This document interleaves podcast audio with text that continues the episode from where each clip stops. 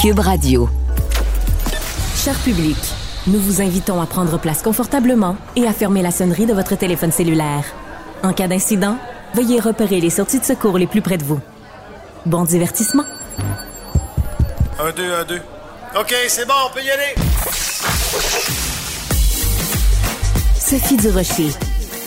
Elle met en scène les arts, la culture et la société pour vous offrir la meilleure représentation radio. Sophie Durocher. Tout un spectacle radiophonique. Bonjour tout le monde, très contente de vous retrouver. Est-ce que vous êtes comme moi? Commencez-vous à avoir une fatigue monarchique? Commencez-vous à trouver que 24 heures sur 24, la couverture des funérailles de la reine d'Angleterre, ça commence à être un peu lourd? On le sait, elle est morte. À partir du moment où on sait qu'elle est morte, on sait qui va la remplacer, on sait dans quelles circonstances ça va se passer. Est-ce qu'on a vraiment besoin d'avoir à chaque millimètre le long du cortège des entrevues avec des Britanniques éplorés, éplorés, vraiment en train de... C'est le festival du Kleenex. On a compris. Je pense qu'il y a comme une... Je suis en train de faire une surdose de monarchie, une surdose de funérailles, une surdose de reporters qui portent le noir intégral. On a l'impression que c'est leur propre grand-mère qui est morte. C'est un peu beaucoup. Mais ça, c'est mon opinion. Peut-être que vous, vous trouvez au contraire qu'on n'en a pas assez. En tout cas, ça semble être un petit peu l'opinion aussi du chef du Bloc québécois, Yves-François Blanchet, qui, lui, n'a pas l'intention de participer aux activités de commémoration organisées à Ottawa à la suite du décès de la reine. Et on s'entend, bien évidemment, si t'es à la tête du Bloc québécois, t'es censé être monarchiste, mais il a été très respectueux. Il a dit, écoutez, moi, j'offre mes condoléances à tous les gens qui sont dans le deuil, à tous les gens qui sont en peine. Mais il faut quand même se rappeler, et François Blanchet nous le rappelle, les relations historiques entre la couronne d'Angleterre et la nation québécoise, dit-il, est parsemée de moments dramatiques, cruels parfois. L'histoire et les valeurs nous séparent irrémédiablement.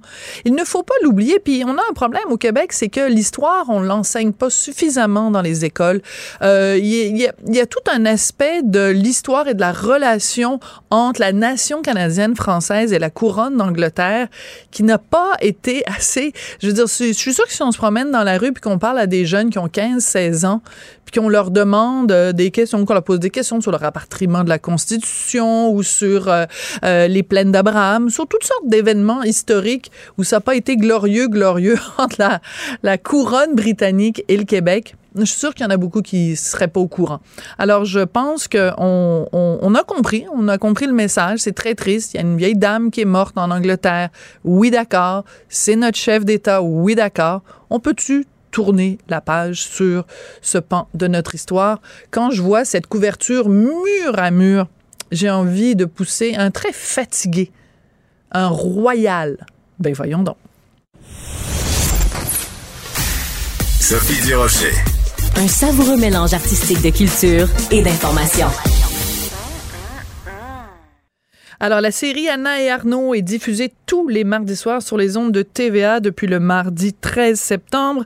Ça met en vedette Guylaine Tremblay qui joue le rôle d'Anna. Nico Rassico, lui, joue le rôle d'Arnaud. Et c'est une adaptation du livre qui avait connu beaucoup de succès, le livre de Francine Ruel, Anna et l'enfant vieillard. Et ça ressemble aussi beaucoup, évidemment, à l'histoire de Francine Ruel elle-même, dont le fils euh, est sans abri. En tout cas, aux dernières nouvelles, il l'était euh, encore.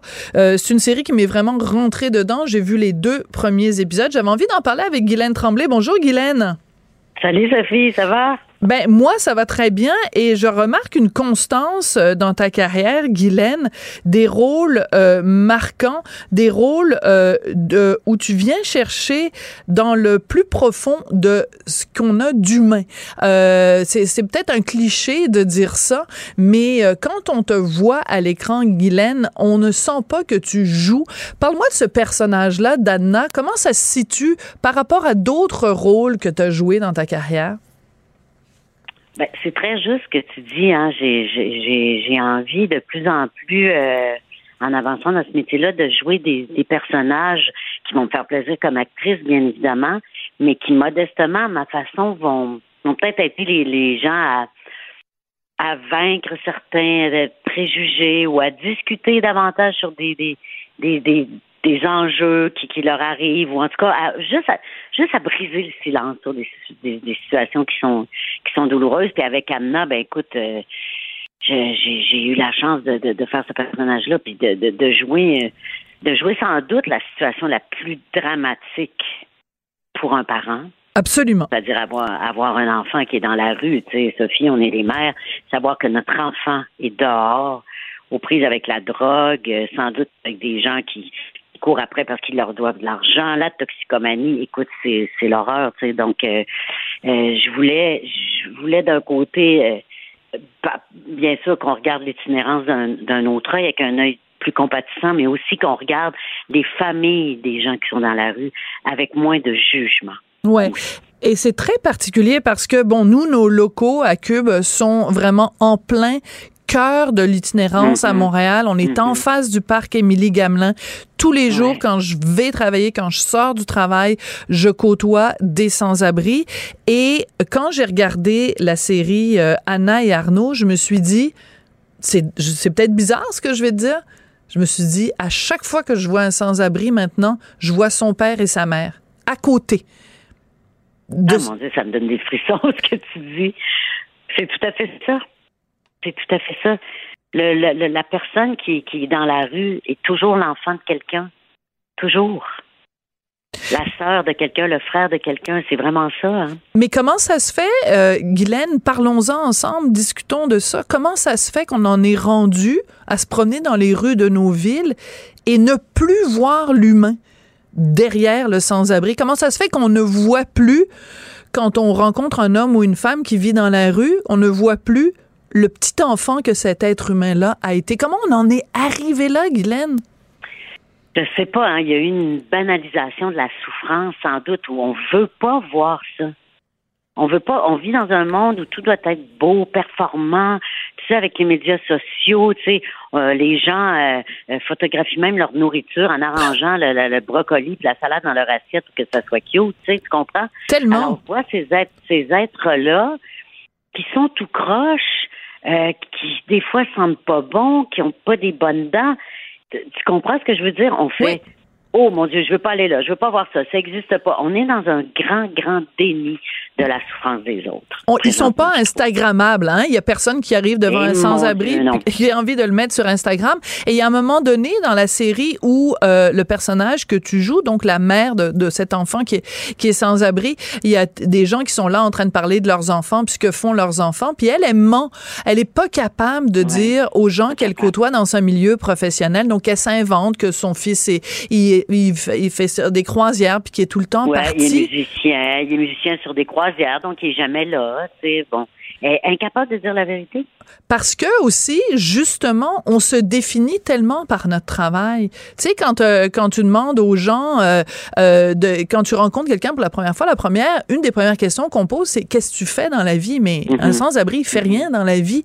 Donc, c'est cette honte-là aussi qu'il faut démystifier. Oui, puis tu sais, à un moment donné, dans la série, elle va l'avouer, à un moment donné, elle dit, j'en parle pas parce que j'ai honte de lui, j'ai honte de moi.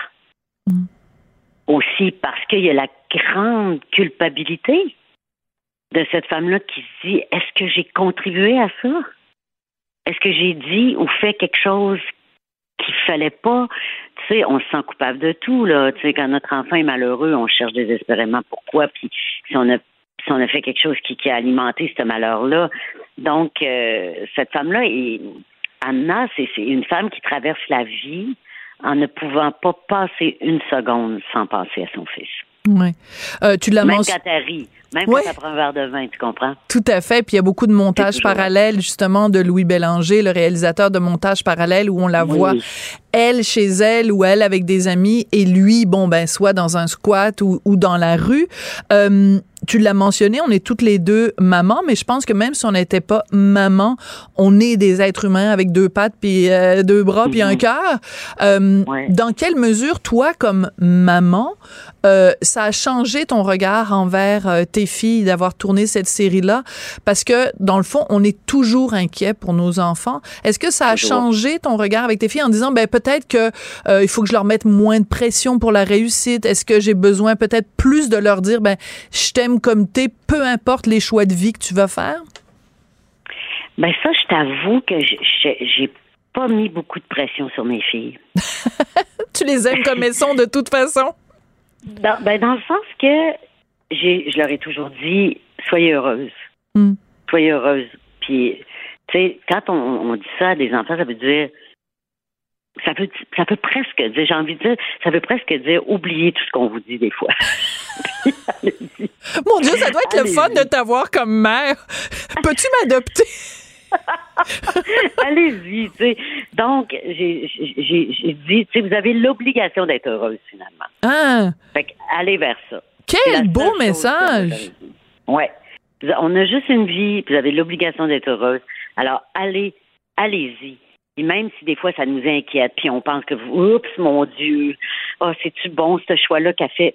Si toi, dans le fond de toi-même, t'es persuadé que c'est l'affaire à faire pour toi, vas-y à un moment donné, je pense que c'est le plus beau cadeau qu'on peut faire à nos enfants. Tellement, tellement. Ben écoute, je prends des mm. notes pendant que tu parles. tu devrais écrire un livre sur comment élever des enfants. Écoute, on va écouter un petit extrait donc euh, de cette série qui est diffusée depuis mardi. ça va être tous les mardis soirs sur les ondes de TVA. Anna et Arnaud, réalisé par Louis Bélanger. On écoute ça. J'ai failli perdre Arnaud du premier jour de sa vie.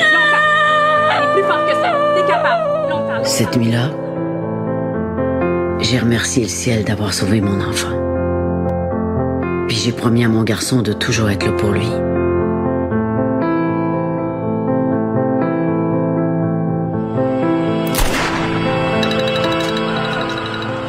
Moi, cette phrase-là m'est tellement rentrée dedans. Guylaine, j'ai promis à mon garçon d'être toujours là pour lui. C'est un petit peu la promesse que, que ben, beaucoup, beaucoup de parents font euh, à, des, à des enfants.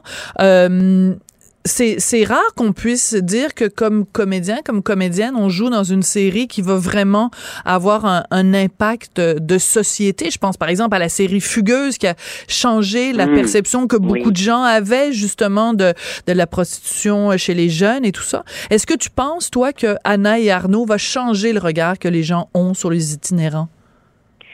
Ben, je, je l'espère fortement, Sophie.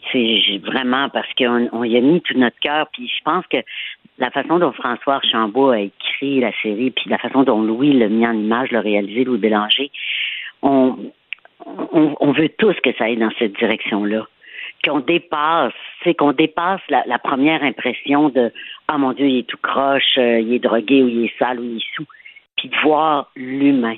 Parce qu'on n'atterrit pas dans la rue en une semaine, hein. C'est une lente, lente, lente descente.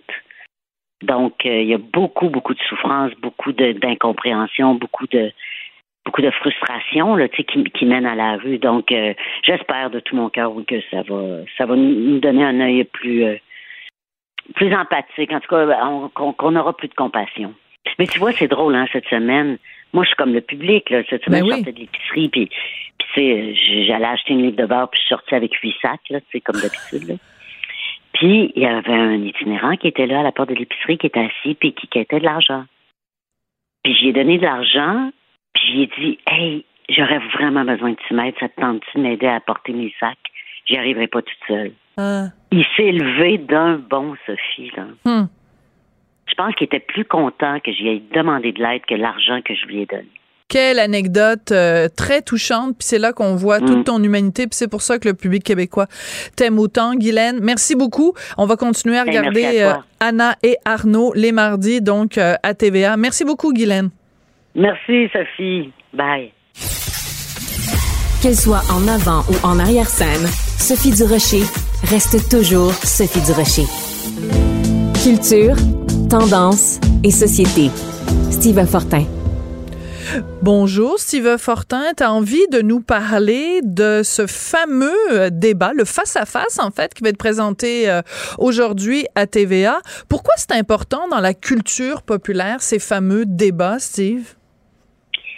Ben, euh, il faut le dire, depuis que Nixon et Kennedy s'étaient affrontés en 1960, tout à coup, c'est comme si cette cette espèce de rendez-vous-là s'est imposé. Euh, ben, bien entendu, si on si on revient en 1960 euh, aux États-Unis, euh, la pratique est nouvelle. Il y, a, des gens donc qui croyaient que c'était une bonne idée de, quitter, si on veut, les, débats, parce qu'il y avait déjà eu des débats, à la radio, mais c'était pas une, il y avait rien de formel. Mais en 1960, c'est comme si on avait formalisé la chose et on se souviendra ce qui s'est passé en 1960. Hein? John F. Kennedy, beau bonhomme, tout ça, puis euh, Nixon qui s'était présenté là, à la télévision, c'était un, un, fiasco. J'ai regardé des images ce matin, puis euh, quand on dit qu'il était mal rasé puis qu'il avait l'air fatigué, mais en plus, les gens se souviennent peut-être pas, mais il y avait, il transpiré. oui, puis il transpirait. Il transpirait, ah, ça, les Américains euh, ont pas aimé ça. C'est vraiment le, le, règne, le début du règne de l'image où l'image est plus importante que le message. Le médium et le message, comme disait Marshall McLuhan. Oui, oui, et, et souvenons-nous aussi d'une chose, parce que c'est important. Euh, on avait sondé les gens en 1960, qu'est-ce que qu'est-ce qu'on avait pensé, tout ça. Ceux qui avaient écouté à la radio avaient dit ben Nixon avait paru plus solide, sans dire qu'il avait euh, puis euh, à la télé, ben là c'était complètement différent. Et, et ce qu'on oublie aussi, c'est que en 1960, pour ce premier débat-là, parmi les gens qui, qu'on avait sondés, qui avaient regardé le débat à la télévision, il y en a 3 millions pour qui, 3 millions d'Américains qui ont dit qu'ils s'étaient fait à l'idée de, de, de, leur vote par euh, si on veut, le, ce débat-là. Hmm. Donc, le débat avait les avait encouragés à voter pour euh, John F. Kennedy. Il tirait de l'arrière, puis finalement, ben, euh, après le débat, il, a gagné, on, dit qu'il a gagné 3 millions de votes à cause de ça. C'est fou. Uniquement par l'image. Et c'est capital, parce qu'au vote populaire, il a, a devancé Nixon au final 112 000 votes. Donc, imaginez, il a, il a ajouté 3 millions juste par sa performance à, la télévision. Ça a commencé à faire école et venons-en au premier débat oui, euh, attends juste deux secondes. Oui, attends juste deux secondes parce que je veux juste euh, euh, rebondir sur ce que tu as dit où tu disais que les gens qui l'avaient écouté à la radio n'ont pas réagi de la même façon que les gens qui l'ont écouté à la télé. Est-ce que tu es en train de nous dire que ce soir, on devrait l'écouter à Cube Radio plutôt que de le regarder à la télé? Comme ça, on ne sera pas influencé par le langage corporel des, des candidats. On va vraiment se concentrer plus sur le contenu plutôt que sur le contenant. Je suis content que tu, me demandes ça, Sophie, parce que euh, la plupart du temps, j'écoute ces débats-là en différé, sinon euh, à la radio. Et j'en ai écouté plusieurs à la radio et c'est pas la même chose. Le lendemain, quand je lis les textes et tout ça, je me rends compte que c'est pas du tout la même chose. C'est un exercice à essayer, hein. Euh, de, de, juste écouter. Si on ne fait qu'écouter les, euh, si on veut les, les, les, les, gens parler, on le sait ce soir là, puisque tu poses la question. Euh, il y a deux politiciens, dans, dans, il y a deux des, des chefs qui vont être là, de qui on sait que parfois c'est un petit peu la mimique là. François Legault est connu pour ça. On ouais, son premier débat, il avait fait une moue à un moment donné. Là, tout le monde s'était souvenu de ça. Et il y avait eu des caricatures même par rapport à ça. Il avait froncé. Tu sais, François Legault, il peut faire ça. Puis euh, on le sait aussi que euh, si jamais il est pas content, Éric Duhem est capable de faire des faces euh, aussi. J'ai ça, c'est ça, c'est à voir. Des grimaces? Ah, des grimaces, il pourrait y en avoir parce que le, format de, TVA que je préfère, pour moi, les face à face, on sait qu'à un moment donné, euh, Éric Duhem va se faire talonner et, j'ai hâte de voir comment il va réagir par rapport à ça. Et François Legault, c'est la, la même chose. Gabriel Nadeau-Dubois le fait sortir de ses gonds Coupe de l'Assemblée nationale. Gabriel Nadeau-Dubois a tout ce qu'il faut pour faire sortir une bien grosse moue à François Legault, je suis certain. très, très amusant. Ça va être en effet à surveiller le festival de la grimace. Et euh, en même temps, il y a quand même euh, quelque chose qu'on doit mentionner, c'est que, bon, François Legault, c'est pas son premier débat. Euh, et et euh, Éric Duhem, ben, il y a une, une expérience des médias du fait qu'il a été animateur à la radio. Euh, mhm. Donc, euh, il, il, il, il, sait, il connaît les codes aussi. Il sait comment euh, parler en phrases très concises, euh, très percutantes.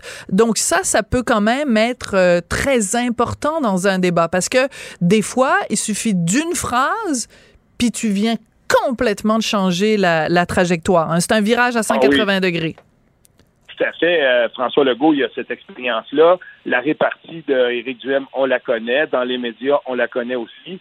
N'oublions pas que Paul Saint-Pierre Plamondon a été éprouvé par deux courses à la chefferie euh, au Parti québécois où il a affronté dans des débats, pas de la même envergure, mais quand même, il l'a fait. Donc, euh, on verra ce que ça va donner. Euh, j'ai des doutes, j'ai, j'ai un petit peu plus de doutes par rapport à Gabriel Nadeau-Dubois parce que euh, ce sera différent. Dans son cas, euh, n'oublions pas une chose, il est porte-parole d'un parti politique et il n'a pas le statut de chef comme tel. Euh, j'aimerais, moi, qu'un autre des chefs, à un moment donné, le questionne là-dessus. À quel point ce qu'il dit en ce moment, euh, s'il se retrouvait, par exemple, à l'Assemblée nationale comme chef de l'opposition officielle, euh, sait-on jamais, mais à quel point, je veux dire, il est, responsable de tout ce qu'il va avoir à, présenter. C'est ça, ça, pour moi, ça a toujours été une incohérence. Oui, mais en même temps, il faudrait pas non plus revenir, tu te rappelles le fameux débat où Jean-François ah Lisée euh, arrêtait pas de revenir comme un disque rayé, vraiment, là, c'était le leitmotiv qui revenait sur qui est le vrai chef de Québec solidaire. Et il s'était obstiné à tel point que Pierre Bruno, rappelons-le, avait été obligé de le remettre euh, sur les rails, mais il reste que c'est aussi une règle que les gens doivent respecter dans un débat comme, euh, comme celui-là. C'est que à un moment donné, quand tu lances une perche puis que tu vois qu'il n'y a pas de poisson qui mord à l'hameçon, ben tu passes à un autre appel. Il faut pas s'obstiner puis il faut pas continuer à labourer le même sillon, ça marche pas. Non, non, ça marcherait pas. Euh, une chose aussi, parce que je, le disais il y a quelques secondes, je ne voudrais pas passer à côté. 1962, euh, Johnson, donc le père, Daniel Johnson père, et puis Jean Lesage, premier débat au Québec, euh, il s'était passé quelque chose là aussi. dans le cas de, du, chef libéral, il est, lui, il avait décidé de faire appel à un réalisateur de la télévision pour son premier, pour son, pour le premier débat. Et on l'oublie ça parfois. c'est, j'essaie de trouver son nom, c'est un monsieur Leroux, donc il était réalisateur du Survenant c'est lui qui était euh, qui avait été choisi par l'équipe libérale pour préparer euh, Jean Lesage et préparer à l'affronter. Dans les jours qui, qui, avaient, qui avaient précédé euh, le débat, on avait procédé à une immense campagne d'image du côté du Parti libéral parce que ça faisait que deux ans qu'il était au pouvoir, puis il avait décidé de, comme on dit en anglais, une snap election. il y avait une élection surprise.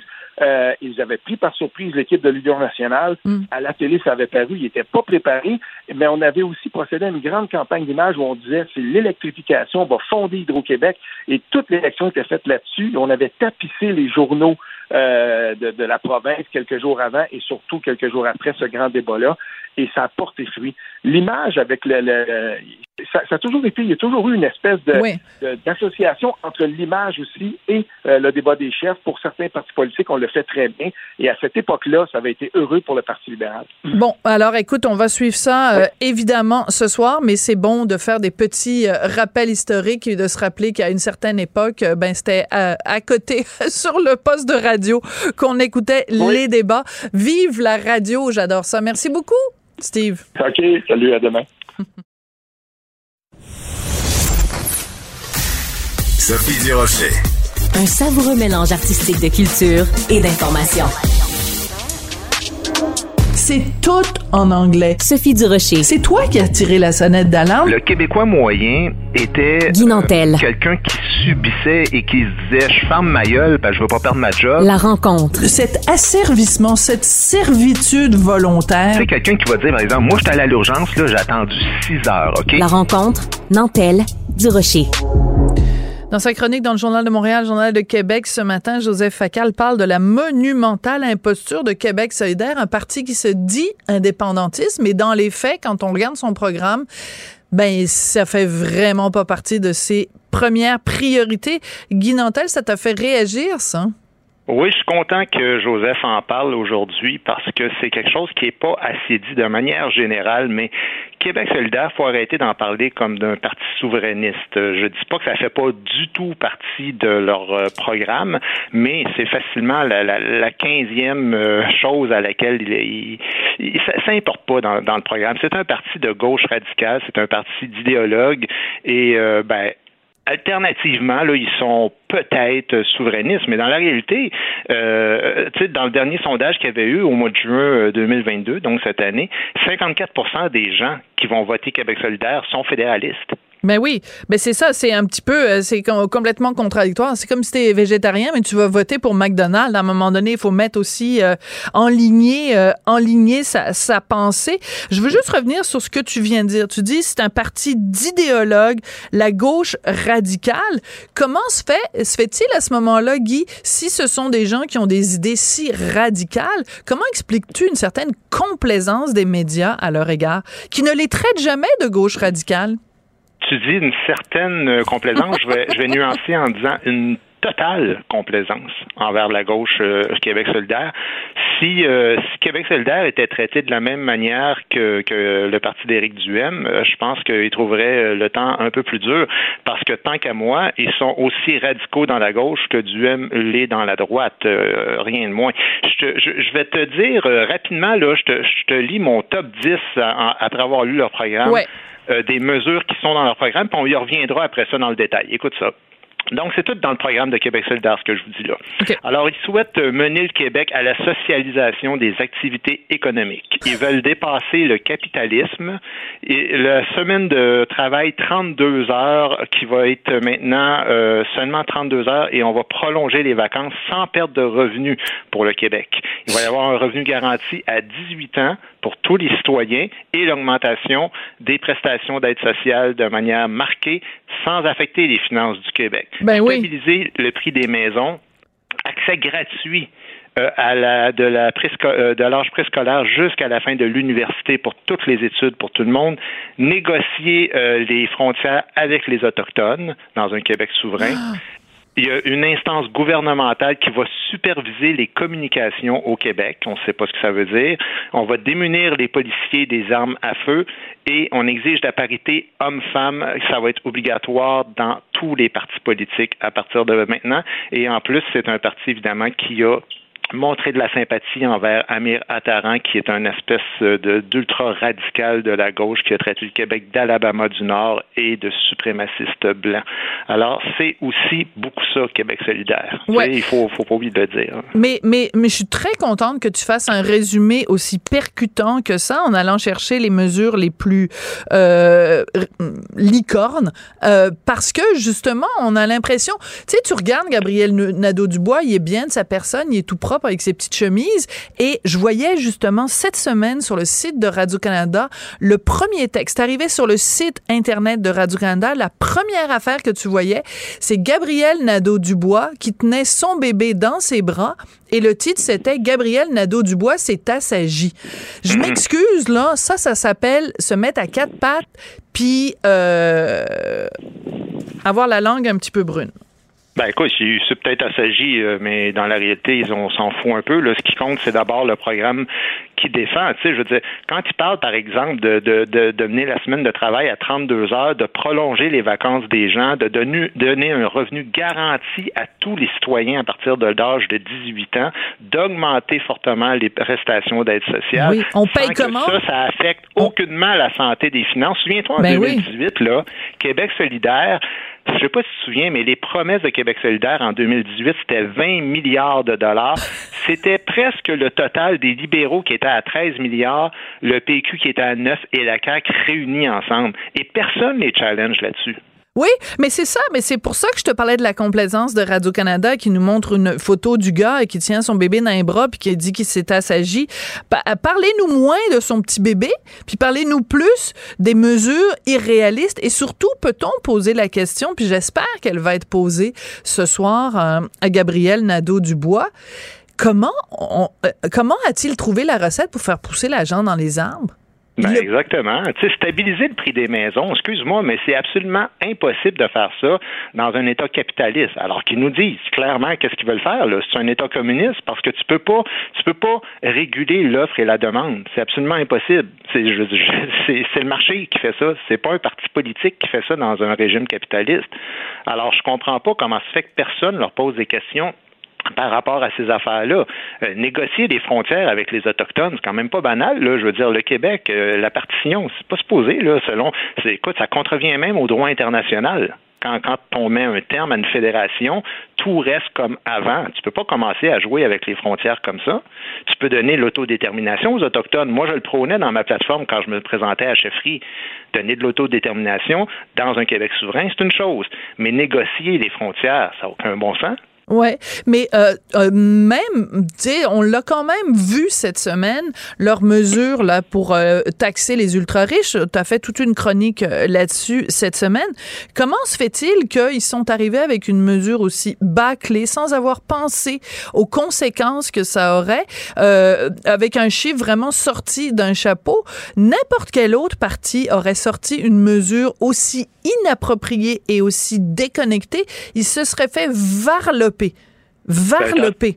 Comment raison, puis ils se sont fait varloper par les partis d'opposition, mais encore une fois, j'ai senti que dans les médias, c'était une mesure qui était comme une autre, puis on parlait de ça comme oui, OK, euh, c'est une possibilité. Écoute, c'est rendu que tu payes à peine ta maison. Quand tu as fini de payer ta maison à, à 60, 65 ans, puis que tu as ramassé 250 euh, 000 dans l'espace d'une vie, j'espère qu'on peut te laisser tranquille pendant un bout de temps. C'est la même chose pour les armes à feu des policiers. C'est dans le programme de Québec solidaire de les démunir des armes à feu. Comment ça se fait que personne n'est challenge là-dessus? Ben non. Et Gabriel Nadeau-Dubois fait disparaître une vidéo comme ça sur Internet par rapport à cette question-là. Mm-hmm. Puis soudainement, pouf, miracle, on n'en parle plus. C'est terminé. Oui, mais c'est surtout, moi, ce que j'aimerais savoir, c'est, OK, c'est ça, t'enlèves les, les, les, les, fusils aux policiers. Qu'est-ce que tu fais avec euh, juste les dernières 24 heures? Il y a eu combien de personnes blessées ou tuées à Montréal? C'est un fléau en ce moment à Montréal. Qu'est-ce que tu fais? T'enlèves les fusils à tous les, toutes les armes euh, aux, aux, policiers du, euh, de, de, la police de Montréal. Police de Québec, la même affaire, là, les, les, jeunes qui ont tabassé un petit jeune. Si les policiers étaient intervenus, seraient intervenus sans fusil, sans armes. Voyons eh ben, donc! Sur quelle planète ça vit? Euh, l'argument de Gabriel Nadeau-Dubois quand il est challengé sur ça, euh, ben, qu'est-ce qu'il dit? Il dit, écoute, euh, c'est, oui, c'est dans le programme, mais c'est pas dans notre plateforme. Alors, la plateforme, ça, c'est ce qu'on va faire à court terme. Le programme, faites-vous-en pas, ça, c'est du long terme. Ben, excuse-moi, mais moi, je me préoccupe aussi et surtout du long terme. Ben oui. Parce que parce qu'un coup que tu as été élu, après ça, tu peux faire à peu près n'importe quoi. Puis c'est toujours des trucs un peu vagues. Tu sais, quand tu dis il va y avoir une instance gouvernementale qui va superviser ben les communications au Québec, c'est quand même pas banal. Ça veut dire quoi? Ça veut dire de la censure? Ça veut dire taper les lignes du monde? C'est quoi? Explique-nous-le, parce que ça veut rien dire. Oui, et, mais moi je trouve ça extrêmement inquiétant parce que ben tu sais le, reste de leurs mesures qui sont quand même comme tu le disais fort bien de la gauche radicale, on sait l'histoire nous a appris que dans des pays où il y a eu des euh, gouvernements ou euh, enfin des, des, dictatures de gauche, les médias, il y avait aucune liberté d'expression. Alors il faut qu'ils nous expliquent. Est-ce que c'est ça que vous avez en tête? Est-ce que vous voulez contrôler les médias? Contrôler euh, les, euh, le, contenu, nous autoriser à avoir certaines paroles acceptables, certaines paroles autorisées, parce que les woke, c'est ça que ça fait. Les woke, c'est la, la, la, culture de l'annulation, la culture de la censure. Il faut qu'ils nous le disent. Est-ce que c'est ça que vous voulez pour les médias au Québec? Ben, tu sais, Sophie, selon moi, là, ça, ça, me paraît être exactement le genre de mesure qui a été rentrée dans le programme par une branche ultra radicale dans ce parti-là, parce qu'il y en a, là, il y a vraiment des groupes très radicaux. On se souvient du groupe euh, pour la décolonisation du Québec, là, puis le groupe oh, qui accusait même les chefs de Québec solidaire de racisme parce qu'ils étaient blancs. C'était absurde, c'est complètement ridicule. Donc ça, ça me paraît être le genre de mesure. Et après ça, ben, ils sont obligés de les rentrer mais c'est pour ça qu'ils écrivent ça de manière vague sans trop détailler. Alors, superviser des communications, par exemple, euh, dépasser le capitalisme, qu'est-ce que ça veut dire? On n'a aucune idée, mais c'est un parti qui, à long terme, souhaite dépasser le capitalisme et souhaite mener le Québec à la socialisation des activités économiques. Ben, je veux te dire une chose, quand ils prennent des photos d'eux autres sur leurs affiches, puis qu'ils se posent à la manière de Lénine, ben au moins on peut pas être traité d'hypocrite. C'est écrit dans le programme, puis euh, les affiches ressemblent à ce qu'ils prônent. Euh, après ça, ben c'est ça, que les gens lisent des programmes, puis que les journalistes fouillent, puis qu'ils posent des questions euh, sur, ces, sur ça. Moi, je suis pas en train de dire qu'il faut épargner la droite, le comprends-moi bien, euh, je, je suis pas. Non, un jugement équitable, un traitement ben, équitable. Euh, voilà. Avec la même rigueur. Quand, quand on, quand on, il y a comme une sorte d'unanimité dans les médias contre la droite radicale, ben moi je trouve que ça devrait être la même chose de l'autre côté parce que ça, c'est des mesures radicales. Absolument. Puis je vais conclure simplement en rappelant à une certaine époque que Catherine Dorion, donc euh, députée de Québec solidaire, qui avait dit ben le, gouvernement euh, euh, finance les aide financièrement les médias. Il faudrait qu'on arrête de donner de l'argent aux médias pour les chroniques parce que les chroniqueurs ils sèment la haine puis tout ça. Ben évidemment c'est parce qu'il y avait des chroniqueurs qui avaient euh, neutré un certain nombre de contradictions chez Québec solidaire. Quelle façon on choisit pour euh, réagir? En leur coupant le financement. C'est comme ça que ça se passe à Québec solidaire. Merci ben beaucoup. Je pense que tu es en conflit d'intérêt, fait que ça, on va retirer ça du montage dans la chronique. oui, peut-être qu'elle me visait directement parce qu'elle aimait pas mes chroniques. Hey, merci beaucoup, Guy. À demain. Merci. Bye bye. Elle se déplace du côté court au côté jardin pour couvrir tous les angles de la nouvelle. Pour savoir et comprendre, Sophie Durocher. Je reçois en studio Mélina Roberge euh, sur son livre vient de sortir sans filtre. Elle l'a écrit avec euh, une collègue à moi, Claudia Bertium du Journal de Montréal, Journal de Québec. Sans filtre, ça raconte l'histoire de Mélina parce que ben, il y a une certaine époque où elle était à la une des journaux, à la une du Journal de Montréal. Elle a été arrêtée donc euh, en Australie pour avoir été en possession de 23 kilogrammes de cocaïne après une croisière très documentée sur les médias sociaux. Mélina nous fait le plaisir d'être euh, en studio avec nous. Bonjour. Bonjour, merci de l'invitation. Ça fait plaisir. Euh, J'ai terminé de lire votre livre il y a quelques minutes à peine. Je voulais vraiment lire chacune des pages, chacun des mots. Euh, on sent que vous avez voulu faire ce livre-là pour mettre une mise en garde pour les jeunes, les jeunes femmes, les jeunes mhm. hommes, de faire attention aux médias sociaux et de mhm. faire attention aux propositions qui ont l'air trop belles pour être vraies. Oui, absolument. Puis je suis contente que vous, vous ayez retenu ça du livre parce que c'est sincèrement la principale raison pourquoi je veux le faire. Euh, puis oui aussi, s'il y a beaucoup de choses qui vous sont offertes qui sont gratuites, c'est pas normal. Euh, puis je l'avais mentionné ça dans le livre, vous l'avez sûrement lu vers la fin, euh, que je dis s'il y a quelque chose qui est gratuit qui vous est proposé à, à répétition, c'est important de se poser des questions. Euh, ça peut être aussi banal que quand j'avais justement été au restaurant puis j'avais vu l'affiche qui disait euh, souper gratuit pour votre fête puis j'étais avec Claudia puis Claudia dit c'est sûr qu'il y a une pogne là-dedans, il y a quelque chose. Puis on a lu les petits les petits sous-titres puis effectivement il y avait une condition.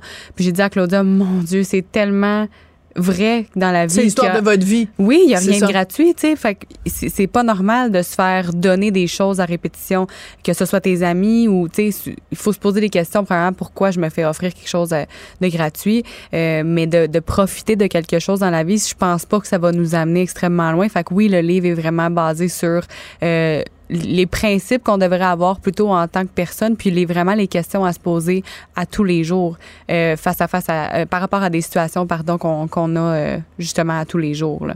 Dans votre livre, vous rentrez vraiment dans les détails. Vous racontez tout le processus. Vous étiez jeune, vous étiez invité très souvent à boire du champagne gratuitement, puis vous êtes un peu rentré. Là, il y avait un sugar daddy qui mm-hmm. tournait autour de vous. Puis à un moment donné, on vous a dit bon ben deux mois de croisière autour du monde, toutes dépenses payées mais vous faites pas de mystère, vous nous le dites.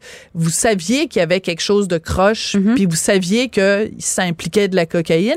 Euh, en même temps, vous avez choisi dans le livre de ne pas nommer les individus en question. Mhm. Et ce qu'on comprend entre les lignes, c'est que vous aviez peur pour votre propre mhm. sécurité et la sécurité de votre famille. Oui, ben c'est sûr que c'est. Euh, je pense que c'est la c'est assez évident que c'est un milieu qui peut être dangereux. Euh, surtout quand tu connais pas les autres personnes qui sont impliquées là-dedans, tu connais pas l'arrière-plan de tout ça, tu sais pas vraiment l'organisation a fait a été fait par qui. Euh, puis moi jamais je prendrais le risque même de, de, mettre moi-même ou ma famille en danger. Donc oui, euh, puis c'est aussi parce que j'ai jamais eu nécessairement la certitude de comment les, les choses se sont passées. Aussi le, le le, le, voyage m'a été proposé parce que moi j'ai été vocale sur des problèmes financiers que j'avais et que des gens dans ma famille avaient. Est-ce que c'était pour m'aider ou est-ce que ça a été manigancé depuis le début quand j'ai rencontré ces gens-là? Moi pour moi j'avais une relation d'amitié extrêmement forte avec eux. Donc encore aujourd'hui il y a a des questions qui sont pas répondues que je me pose, puis je veux pas nécessairement avoir la réponse non plus. Mais Euh, en même temps, euh, des amis, moi Ouais. j'en ai des Ouais. amis, puis il n'y a pas un ami qui me mettrait dans une situation Non, où je me retrouve cinq ans en prison. Ouais. Donc, ma question à vous, c'est est-ce que vous considérez encore ces gens-là qui vous ont mis dans le trouble par-dessus la tête, qui vous ont mis dans la merde, vous les considérez encore comme des amis? Euh, non, c'est certain, parce qu'on, premièrement, on s'est jamais reparlé de, de tout ça, mais je trouve ça difficile aussi de dire qu'ils m'ont mis dans la merde parce que moi, j'avais entièrement le choix de dire non aussi. Hmm. Fait que je me suis mis dans la merde moi-même parce que j'ai accepté de le faire. Il y a personne qui m'a tordu un Ouais, bras. je suis contente jamais... de vous l'entendre dire. Oui, sais, c'est complètement de ma faute. Puis j'ai jamais. Puis, tu sais, honnêtement, la première année ou les premiers mois de mon arrestation, je mettais la blâme sur tout le monde sauf moi parce que j'étais vraiment dans le déni puis je euh, je voulais pas mettre ça sur ma faute. Mais quand tu fais de la rétrospection puis tu sais j'ai été quand même toute seule pendant deux semaines dans une cellule euh, les deux premières semaines de mon arrestation puis t'as tout le temps du monde pour réfléchir parce que t'es pas souvent sorti de la cellule. Tu passes t'as pas de télévision t'as absolument rien tu sais. Fait que t'as juste ça à faire penser à ce que t'as fait tes erreurs ta vie ta famille. Puis j'ai vraiment j'en suis venue à la conclusion que c'est sincèrement jamais vraiment la faute des autres. C'est si c'est toi qui as commis un geste, qui a, qui a- qui a pris une décision, puis malheureusement cette décision-là, c'était une, une décision vraiment euh, ridiculement stupide à prendre. Euh, j'ai pas considéré les conséquences que ça aurait pu amener à ma famille non plus. Ça a été extrêmement rapide, spontané. J'ai j'ai pas réfléchi, sincèrement. Et pourtant, votre mère vous disait, puis votre père Ouais. vous disait, on sait pas, trop dans quoi tu t'embarques, Mm. mais fais attention. Ouais. Parce que c'est dangereux. Et d'ailleurs, il y a un passage très touchant euh, à un moment donné. Donc, vous êtes, euh, vous avez pas vu votre père pendant plusieurs Ouais. années. Votre mère, elle prenait l'avion, allait vous voir en Australie. Votre Mm. père, ça s'est pas fait. Puis à un moment donné, vous êtes en vidéo euh, Mhm. comme conférence avec votre père. Et là, il s'effondre. Et vous dites, ça m'a beaucoup touché. Vous dites, c'est la première fois de ma vie que je le voyais Ouais, pleurer. vous allez me faire pleurer, moi. euh, ouais, mon père, ça l'a. C'est. euh, mon Dieu, excusez-moi. Ça a été difficile de raconter ce moment-là à Claudia parce que c'était tellement un moment touchant pour moi quand c'est arrivé.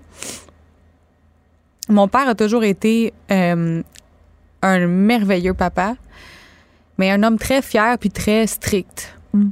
Fait que je pense que moi, en ayant pris cette décision-là, ça a été très difficile pour lui. Il était plus fier de vous. Ben, je pense pas que c'est ça, mais il, comprenait pas ce que lui avait fait pas correct pour que moi j'arrive à prendre une décision comme ça. Tu sais, tu te, tu te poses des questions en tant que parent, puis je lui j'ai répété souvent à lui puis à ma mère, c'est vraiment pas de votre faute. Tu sais, les enfants vont prendre le chemin qu'ils vont prendre, on va faire des erreurs.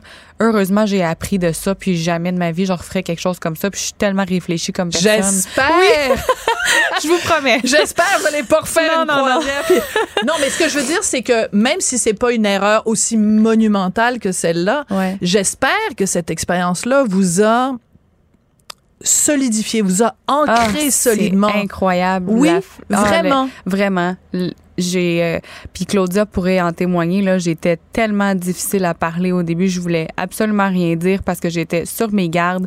Je faisais plus confiance à personne autant que je le faisais avant. Avant, j'étais un livre ouvert. Moi, puis tu sais, je veux dire quand tu grandis dans une belle famille que tout le monde, tu sais, il y avait pas de drame, il y avait pas vraiment de négatif. Fait que moi, j'avais pas connu les gens qui pouvaient être méchants, tu sais. Fait que c'était difficile pour moi de d'être en garde sur quoi que ce soit parce que j'avais pas nécessairement eu de grosses leçons dans ma vie qui auraient pu me faire dire hey fais attention tu raconte pas tes choses à n'importe qui puis là c'est rendu complètement le contraire puis je suis contente d'avoir bâti un petit peu une barrière parce qu'il y a des choses qu'il faut pas que tu dises à des gens tu sais ou tu peux pas raconter ta vie personnelle à tout le monde puis fait que ça, ça j'en ai appris beaucoup mais Claudia euh, elle a dû creuser énormément là Ouais. pour euh, Il faut qu'on parle des médias sociaux Mhm. parce que, ben moi, le premier contact que j'ai eu avec vous, c'est quand vous avez été arrêté. On a vu toutes des photos de vous, on a vu tous les angles de votre corps, les bikinis, les ci, les ah, ça. la fameuse photo la fameuse photo. Euh, Est-ce que vous êtes guéri aujourd'hui de cette obsession-là, de cette maladie, de cette addiction que vous aviez aux médias sociaux? Euh, 1000% je dirais, parce que si on compare mon ancien Instagram puis mon Instagram d'aujourd'hui, puis c'est drôle parce que Mais je vous êtes quand la- même encore sur Oui, Instagram. Oui, puis mais la raison principale pourquoi j'avais ouvert mon Instagram quand je suis revenue, c'était vraiment pour le travail. Je travaillais dans le domaine capillaire. Fait puis il fallait que je me bâtisse une clientèle, j'avais absolument rien. Fait que Ouais. initialement, c'était pour ça.